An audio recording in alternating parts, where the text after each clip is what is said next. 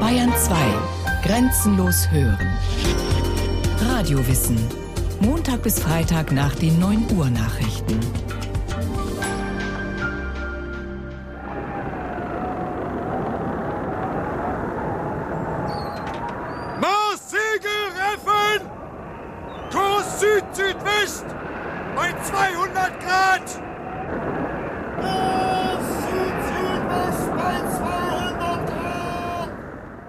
27. Dezember 1831. His Majesty's Ship, die Beagle, kämpft vor der englischen Küste gegen den Weststurm. Mr. Wickham, geht das nicht schneller? Den Kerlen steckt die Peitsche noch in den Knochen, Sir. Hoffentlich. Aber am 25. Dezember, Sir. Besoffen ist besoffen. Wird's bald da oben? Wir könnten längst auf See sein, Ich weiß, Sir. wenn wir nicht eine sturzbetrunkene Mannschaft gehabt hätten. Es war Weihnachten, Sir. Wir sind hier nicht im Kirchenchor, Mr. Wickham. Wir sind auf einem Kriegsschiff. Auf einem Kriegsschiff mit drei Masten, zehn Kanonen, 66 Mann Besatzung und einem Kapitän mit absoluter Befehlsgewalt. Und irgendwo ist da auch noch ein Naturforscher an Bord, Charles Darwin. Zurzeit ist er allerdings seekrank und quält sich mit der Erinnerung an die Massenauspeitschung der betrunkenen Seeleute von gestern. Vielleicht fragt er sich, wie ausgerechnet er in diese Lage kommen konnte. Wir sind frei von der Küste! Charles Darwin, 22 Jahre alt, Sohn eines reichen und vielbewunderten Arztes. Aufgewachsen in Shrewsbury als fünftes unter sechs Geschwistern, unwillig zur Schule gegangen, unwillig zur Universität in Edinburgh, genug zu erben, um auch ohne Arbeit durchs Leben zu kommen. Bisher fast ein Versager, wenigstens in seinen eigenen Augen und in denen seines Vaters. Verstehen Sie doch bitte, Vater, ich kann nicht Arzt werden. Ich kann's einfach nicht. Ich meide ja selbst gerne Operationen, aber. Wie Sie schreien, Frauen, Kinder bei vollem Bewusstsein. Und da hast du das Studium einfach hingeworfen. wenn ich Ihnen sage, ich, ich musste aus dem Saal laufen. Du bist sehr weich, Charles. Und was nun? Vier Jahre ist das nun her. Inzwischen hat Darwin Theologie studiert, mehr aus Verlegenheit als aus Berufung. Nebenbei hat er leidenschaftlich Käfer gesammelt, an einer geologischen Expedition teilgenommen und Professor Henslow, sein Vorbild und Freund in Cambridge, kennt ihn von zahllosen Spaziergängen als interessierten Amateurbotaniker. Aber eine solide Ausbildung auf einem dieser Gebiete fehlt ihm bis heute. Wie kommt also ausgerechnet er als Naturforscher auf die Beagle? Darwins Enthusiasmus für seine naturwissenschaftlichen Steckenpferde muss Eindruck gemacht haben. Als der Kapitän der Beagle, Robert Fitzroy, einen Naturforscher sucht, empfiehlt Professor Henslow seinen jungen Freund. Und der ist begeistert. Ein Onkel überredet den widerstrebenden Vater, und damit ist die Angelegenheit entschieden. Darwin wird an einer mehrjährigen Expedition teilnehmen, die in erster Linie dazu dient, die südlichen Küsten Südamerikas genau zu vermessen. Jahrzehnte später urteilt Darwin Die Reise auf der Beagle ist bei weitem das bedeutungsvollste Ereignis in meinem Leben gewesen und hat meine ganze Karriere bestimmt. Darwins Karriere zum wohl berühmtesten Naturforscher seiner Zeit beginnt also an diesem 27. Dezember in einer engen Kabine auf der Beagle. Er teilt sie mit dem 26-jährigen Kapitän.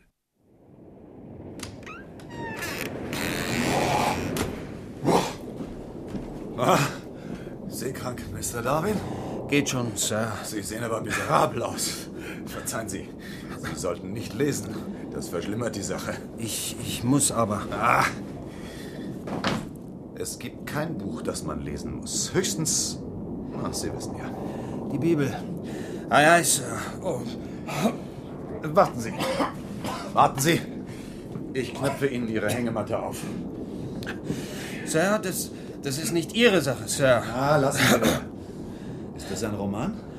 Nein, Lyle. Prinzipien der Geologie. Eine Empfehlung von Professor Henslow. Ihrem Freund und Lehrer aus Cambridge, nicht wahr? Ah, So, sie hängt. Und jetzt krabbeln Sie mal hoch und hinein.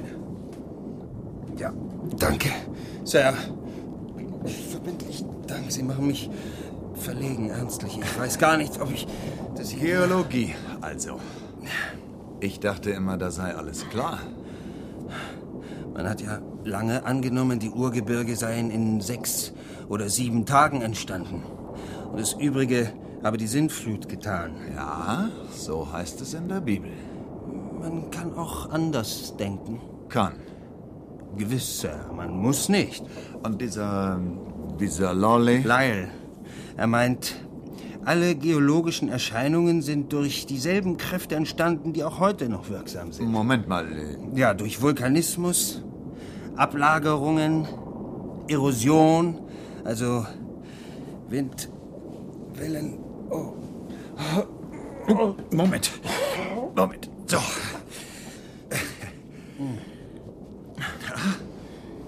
Es klingt nicht ebenso, als sei dieser Herr, sagen wir, besonders bibelfest. Er hat zumindest gute Gründe. Gründe. Der letzte und einzige Grund, Mr. Darwin, ist die Schöpferkraft Gottes. Da haben Sie natürlich recht. Und Sie wissen so gut wie jedermann, dass die Erde im Jahre 4004 vor Christus geschaffen wurde. Ach ja? Ein paar Jahre hin oder her, darüber will ich nicht streiten. Aber dass die Bibel recht hat. Falls Sie da irgendwelche Zweifel hegen sollten, sehen Sie schließlich an den Spuren der Sintflut. Das ist ein Punkt. Ja, sehen Sie. Muscheln, Seetiere, wohin man schaut. Auch auf den höchsten Bergen. Lyle meint, es hat gar keine Sintflut gegeben. So. Auch nicht mehrere. Keine Katastrophen. Er nimmt unendlich langsame Entwicklungen an. Mehrmals hätten sich Land und Meer gehoben und gesenkt. Fast so wie diese verwünschten Wellen. Für mich grenzt das an Gotteslästerung, Mr. Darwin. Und gerade Sie als Theologe... Ich sage ja nicht, dass er Sie recht... spielen aber mit dem Gedanken. Nur Ihr augenblicklicher Zustand, Mr. Darwin, hindert mich, noch deutlicher zu werden. Wir sprechen uns noch. Auch in den folgenden Wochen, Monaten und Jahren glaubt Fitzroy manchmal deutlich werden zu müssen, zum Beispiel als Darwin seine Abscheu über die Sklaverei ausdrückt. Aber im Großen und Ganzen kommen die beiden Kabinengenossen gut miteinander aus. Etwa ein Jahr später, am 28. Februar 1832, erreicht die Beagle die Küste von Brasilien. Darwin schreibt in sein Tagebuch. Selbst Entzücken ist nur ein schwacher Ausdruck zur Wiedergabe der Gefühle eines Naturforschers, der zum ersten Male allein in einem brasilianischen Walde gewandert ist. Für jemand, der Naturgeschichte liebt, bringt ein Tag wie dieser tieferes Vergnügen mit sich, als er je wieder zu erleben hoffen kann. Doch Darwin schwelgt nicht nur in Begeisterung, er arbeitet, arbeitet von nun an wie ein Besessener. Er beobachtet und deutet geologische Formationen, sammelt Pflanzen und Tiere, untersucht sie, präpariert sie, notiert Auffälligkeiten mit einer Genauigkeit, die immer wieder erstaunt. Die fertigen Präparate müssen in dem sowieso schon engen Schiffsraum untergebracht werden. Der für die Schiffsordnung zuständige erste Offizier, John C. Wickham, gerät über diese Aufgabe bald in Verzweiflung. Zwar schickt Darwin seine Sammlungen immer wieder kistenweise mit anderen Schiffen nach England, aber er bringt von seinen Exkursionen auch unentwegt neues Material mit. Diese Exkursionen führen ihn Tage, ja manchmal wochenlang ins Landesinnere. Er genießt das ungebundene Leben zu Pferd mit dem einen oder anderen zufälligen Reisegefährten und mit einigen angeheuerten Gauchos, Indianermischlingen als Führern. In der Unabhängigkeit des Gaucho-Lebens liegt ein großer Genuss. Jeden Augenblick das Pferd halten lassen zu können und zu sagen, hier wollen wir die Nacht zubringen. Die Totenstille der Ebene, die wachthaltenden Hunde, die Zigeunergruppe der Gauchos, welche sich ihre Betten rings um das Feuer machten. Alles das hat in meiner Erinnerung ein scharf gezeichnetes Bild hinterlassen, welches ich niemals vergessen werde. Und die Gauchos, Mr. Darwin, sind wirklich zuverlässig? Soweit man da überhaupt sicher sein kann. Wissen Sie, erst kürzlich hat man wieder einen Yankee gefunden. Taschenleer, Kehle durch. Gauchos, sagt man. Da kommt gerade einer zu uns rüber, oder? Nein. Was ich noch fragen wollte, Mr. Psst. Indianer? Die Luft trägt hier weit und man weiß nie. Neulich die Knochen, die Sie ausgegraben haben. Urwelttiere sind längst ausgestorben. Es war gespenstisch. Knochen über Knochen, riesengroß. Und wieso ausgestorben? Captain Fitzroy meint, sie seien nicht durch die Tür der Arche Noah durchgekommen, weil sie so groß waren. Die Sintflut hat sie dann erledigt. Psst. Nichts. Ja, und was denken Sie? Ich meine, zu den Knochen? Angeschwemmt. In Sandbänken abgesagt. Es gibt viele Erklärungen. Aber deswegen ist natürlich nicht gleich die ganze Art ausgestorben. Ja, ja. Wodurch denn dann? Ihre Umwelt hat sich verändert. Die Spuren davon sind deutlich sichtbar. Hier. Überall. Rings um uns. Hier? Die Ebene, auf der wir gerade lagern, ist gesunken. Langsam. Unaufhaltsam. Ja, und dann? Dann ist das Meer gekommen. Bleiben Sie liegen. So schnell geht das nicht. Sie können einem aber Angst machen. Das dauert Jahrhunderttausende, wirklich. Ich wache morgens nur ungern mit einer Qualle im Mund auf. Keine Sorge. Gute Nacht. Keine Wache heute? Die Hunde passen schon auf. Ja, und die Gauchos? Scheinen in Ordnung. Ja, gute Nacht. Darwin verschwendet wenig Aufmerksamkeit auf das Gefährliche und Abenteuerliche seiner Erlebnisse. Er konzentriert sich auf seine wissenschaftlichen Beobachtungen. Erst Jahre später erkennt er, dass sie sich wie Mosaiksteinchen zu einem unerwarteten Ganzen fügen. Aber Darwin erlaubt sich noch keine Spekulationen. Noch ist er sich mit Kapitän Fitzroy einig, der nach der herrschenden Lehre der Kirche die Arten für konstant hält, für unwandelbar, so wie Gott sie einst geschaffen hat. Wissen Sie, Mr. Darwin, das ist das Schöne an Ihrer Tätigkeit. Sie beweist, je mehr sie fortschreitet, dass die Bibel recht hat. Ich denke auch. Ja, unter uns gesagt, deswegen war ich auch so an einem Naturforscher auf der Beagle interessiert. Die Naturwissenschaft beweist schließlich nichts Geringeres als die Existenz Gottes. Wie meinen Sie das? Naja, sehen Sie. Jedes Lebewesen ist geradezu wunderbar auf seine Umwelt abgestimmt. Fähigkeiten, Bedürfnisse, Umwelt. Alles passt zueinander. Der Fisch mit seinen Flossen passt ins Wasser, der Vogel in die Luft, und diese Abstimmung geht bis ins kleinste Detail.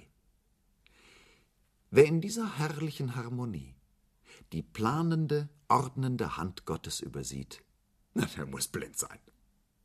Darwin, der Theologe, denkt nicht daran, dieses Weltbild anzutasten. Doch unvoreingenommen beobachtet, sammelt, notiert Darwin, der Naturforscher, weiter. Tag für Tag, Monat für Monat, Jahr für Jahr. Längst hat die Beagle die Südspitze des Kontinents umrundet. Charles Darwin lernt die kannibalischen Feuerländer kennen, erlebt ein Erdbeben und registriert die geologischen Folgen. Fast nur durch Selbststudium wird Darwin in diesen Jahren zum besten Kenner seiner Zeit über alles, was die Geologie Südamerikas anbetrifft. Doch trotz der vielen neuen Einsichten, die er gewinnt, es drängt ihn immer stärker zurück nach Hause. Seine überaus herzlichen und offenen Briefe nach Hause klingen immer ungeduldiger. Alle an Bord, auch der Kapitän, empfinden wie er. Fast vier Jahre dauert die Reise nun schon, zwei Jahre mehr als ursprünglich geplant. Am 17. September 1835, fünf bis sechshundert Meilen vom Kontinent entfernt, erreicht die Beagle endlich ihr letztes Ziel, zumindest in diesen Gewässern, die Galapagosinseln. Darwin ist enttäuscht. Bewuchs und Tierwelt scheinen dürftig. Erst nach einigen Tagen, nachdem er verschiedene Inseln besucht hat, wird er stutzig. Und sein Erstaunen vertieft sich, als er ordnet und vergleicht, was er hier gesammelt hat. Was besonders merkwürdig ist, Sir, äh, weil Sie danach fragen. Ah, entschuldigen Sie bitte. Noch etwas Pastete, Mr. Wickham? Sie ist vorzüglich. Mr. Sullivan, Ihr Glas ist ja nur noch halb voll.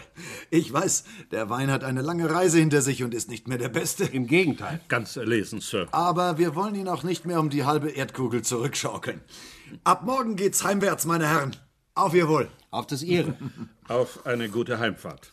Ah, ich habe Sie unterbrochen, Mr. Darwin.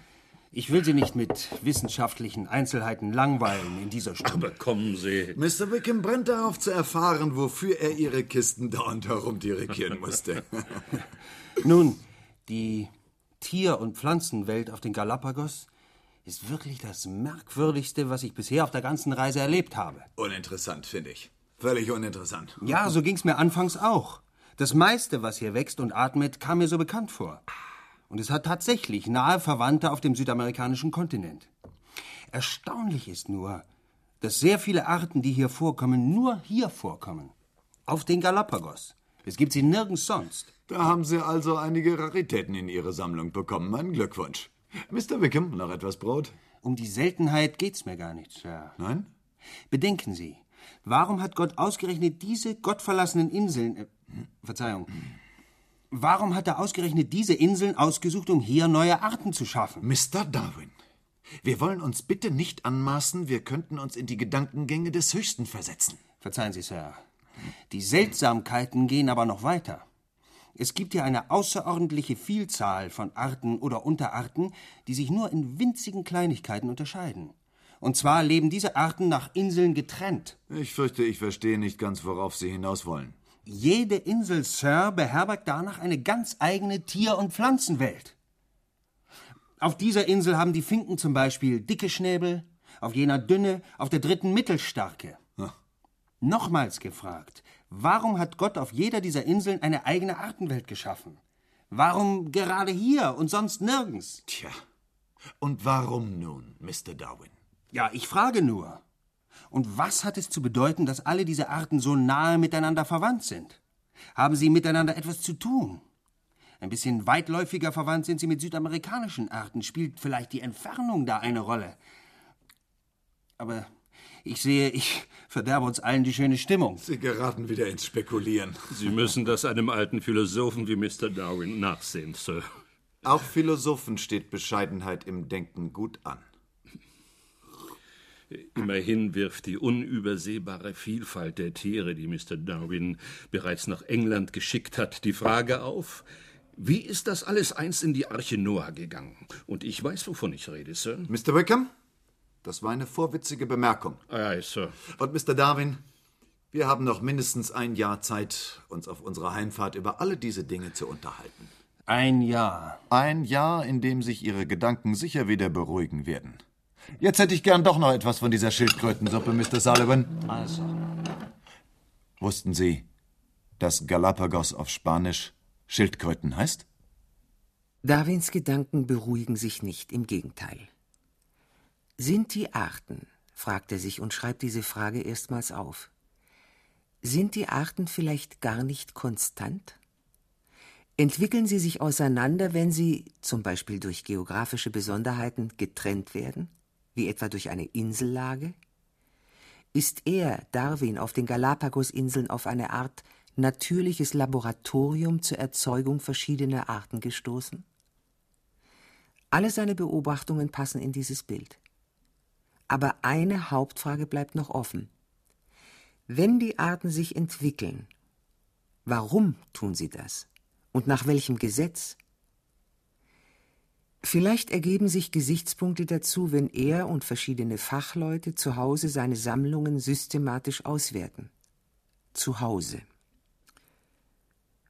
Fast fünf Jahre nach dem Aufbruch, am 2. Oktober 1836, legt die Beagle wieder in England an. Für Darwin beginnt damit ein völlig neuer Lebensabschnitt.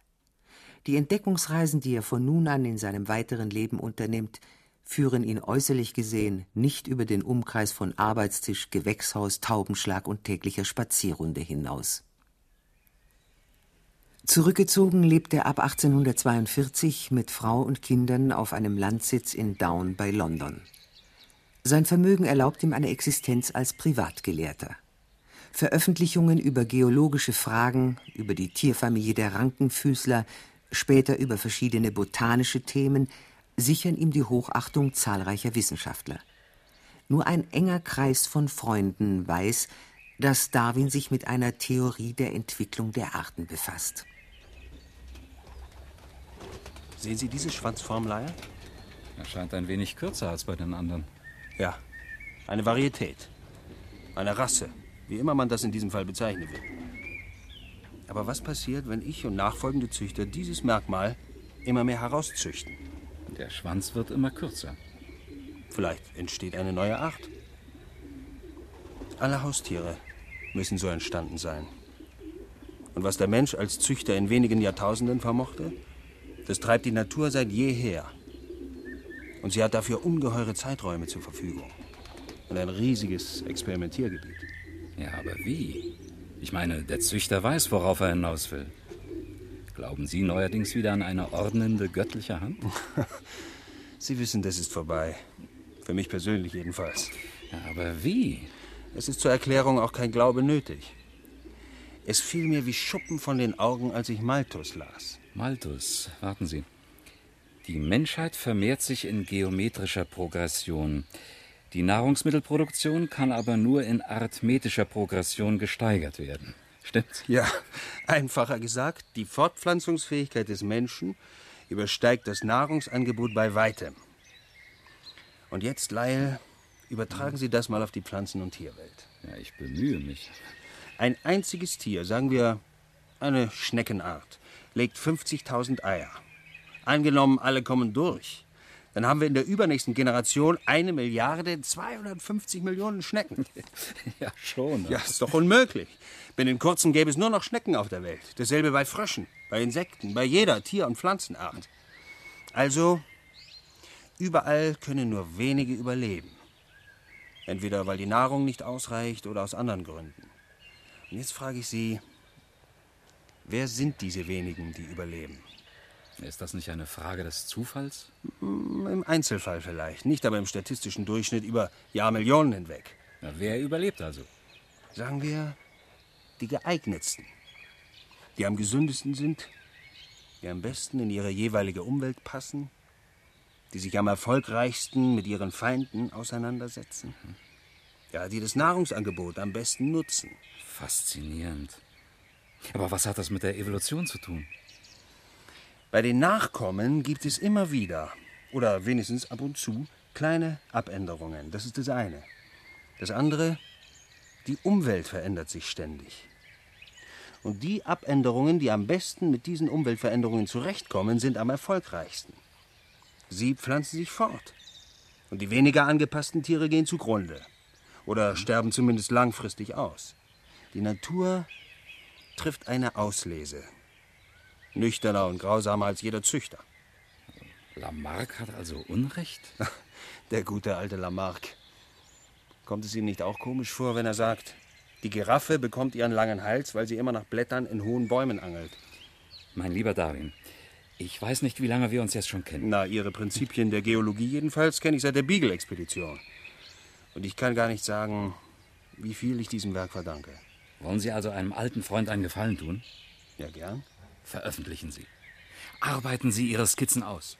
Sie müssen veröffentlichen, ich beschwöre Sie, bevor Ihnen jemand zuvorkommt. Was Lyle befürchtet, ist längst dabei, Wirklichkeit zu werden. Darwins unbekannter Konkurrent heißt Alfred Russell Wallace. Gegenüber Darwin hat er zwei Handicaps. Er ist 14 Jahre jünger und er muss sich seinen Weg als Naturforscher erst hart erkämpfen. Doch während Darwin noch immer immenses Material für sein auf fünf oder sechs Bände angelegtes Werk über seine Theorie zusammenträgt, erscheint 1855 von Wallace bereits ein Artikel, in dem der Autor plausibel macht, dass die Arten nicht konstant sind. Eine Erklärung für diese Tatsache fehlt. Drei Jahre später hat Darwin eben angefangen, seine Theorie in einem auf fünf oder sechs Bände angelegten Werk darzulegen. Da trifft bei ihm ein persönliches Schreiben von Wallace ein, sowie ein Aufsatzmanuskript. Es enthält in zusammengefasster Form exakt Darwins eigene Gedanken, die er seit nunmehr 21 Jahren mit zäher Beharrlichkeit verfolgt. Darwin ist entsetzt. Sofort schreibt er an Lyle. Wenn Wallace meine handschriftliche Skizze vom Jahre 1842 hätte, hätte er keinen besseren Auszug machen können. Selbst seine Ausdrücke stehen jetzt als Überschriften über meinen Kapiteln. Auf Rat seiner Freunde hin lässt Darwin sowohl den Artikel von Wallace veröffentlichen, als auch einen Auszug aus seinem eigenen Manuskript. Er fügt einen Brief bei, der bezeugt, dass ihn das Thema schon länger beschäftigt. Wird Wallace sich damit zufrieden geben? Wallace wird. Er gibt sich nicht nur zufrieden, er wird später zu einem geradezu selbstlosen Verfechter des sogenannten Darwinismus. Immerhin zwingt die Konkurrenz Darwin nun dazu, sein geplantes Riesenwerk zu kürzen. Es wird dadurch lesbarer und auch der wissenschaftliche Titel Die Entstehung der Arten durch natürliche Zuchtwahl oder die Erhaltung der bevorzugten Rassen im Kampf ums Dasein scheint nicht abzuschrecken. Als das Buch am 24. November 1859 erscheint, ist es noch am selben Tag vergriffen. Seine Wirkung ist durchschlagend. Es wird diskutiert, verrissen, hoch gelobt. Am spektakulärsten treffen die feindlichen Lager bei einer halböffentlichen Sitzung einer wissenschaftlichen Fördergemeinschaft in Oxford zusammen. Für Darwin tritt sein Freund Thomas Huxley in die Schranken, für Darwins Gegner vor allem Bischof Samuel Wilberforce. Meine Damen und Herren, ich habe das außerordentliche Vergnügen, heute auch die Vertreterin des schönen Geschlechts begrüßen zu dürfen. Obwohl das Thema dem Vergnügen ja nicht gerade dient. Genauer gesagt, diese neumodische Lehre ist unerträglich. Ja. Ja.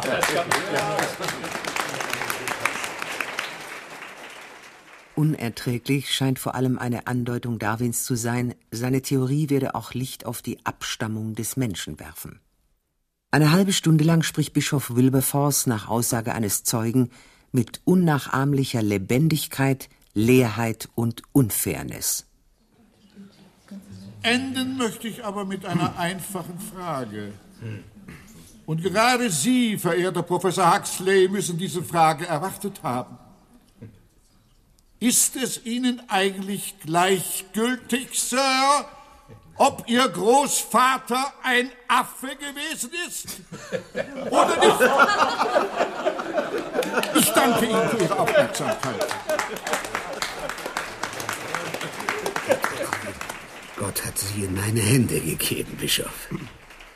Auf die Frage eurer Lordschaft genügt ein Satz. Falls mein Großvater ein Affe gewesen ist, wäre ich in genau derselben Lage wie eure Lordschaft. Ja. Im Übrigen, im Übrigen würde ich mich vielmehr dann eines Vorfahrens schämen, wenn er, sagen wir, sich mit Dingen beschäftigte, von denen er nichts versteht, von denen er aber spricht, die er mit seinem Redeschwall verdunkelt, um die Zuhörer von der wirklichen Frage abzulenken und um ihren religiösen Vorurteilen zu huldigen.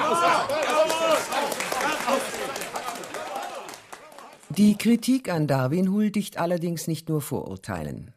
Sieben Jahre bevor Gregor Mendel die Vererbungsgesetze entdeckte, zeigt die Evolutionstheorie noch manche Schwächen. Auch ernsthafte Forscher sind darüber irritiert.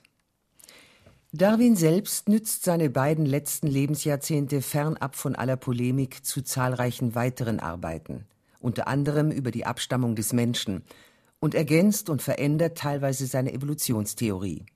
Nicht alles davon kann später von der Forschung bestätigt werden. Seine erste Hauptthese jedoch, die Arten verändern sich, ist so gut wie wenig andere biologische Theorien belegt. Und die zweite Hauptthese, diese Veränderung der Arten ist ein Ergebnis der natürlichen Auslese eines Kampfes ums Dasein, den der Bestangepasste gewinnt. Diese These ist zumindest ein notwendiger Teil jener Modelle, die heute die Evolution erklären sollen. Darwin ringt sein Riesenwerk einer äußerst anfälligen Gesundheit ab. Seit seiner großen Reise leidet er an zahlreichen Beschwerden, deren Ursachen den Ärzten verborgen bleiben. Am 19. April 1882 stirbt Darwin, hoch angesehen, 73-jährig, an Angina pectoris. In Westminster Abbey wird er beigesetzt, wenige Meter von Sir Isaac Newton entfernt. Unter den engen Freunden, die nach alter Sitte das über den Sarg gespannte Leichentuch halten, ist auch Alfred Russel Wallace.